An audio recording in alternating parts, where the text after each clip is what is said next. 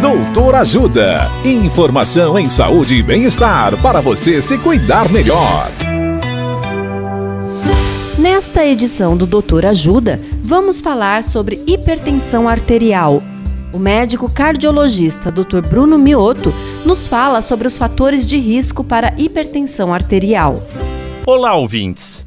Pessoas acima de 20 anos de idade devem medir a pressão ao menos uma vez por ano. Existem algumas pessoas que devem ter atenção redobrada por terem risco ainda maior de ter a hipertensão arterial. Essas pessoas têm algumas características que chamamos de fatores de risco. Os principais fatores de risco para hipertensão arterial são, primeiro, fatores genéticos, que podem influenciar os valores da pressão arterial em 30 a 50%. Segundo, pessoas com idade mais avançada. Terceiro, sobrepeso e obesidade. Quarto, ingestão elevada de sal. Quinto, sedentarismo. Sexto, consumo de bebidas alcoólicas. Sétimo, fatores socioeconômicos como menor escolaridade e condições de habitação inadequada. E oitavo, o tabagismo.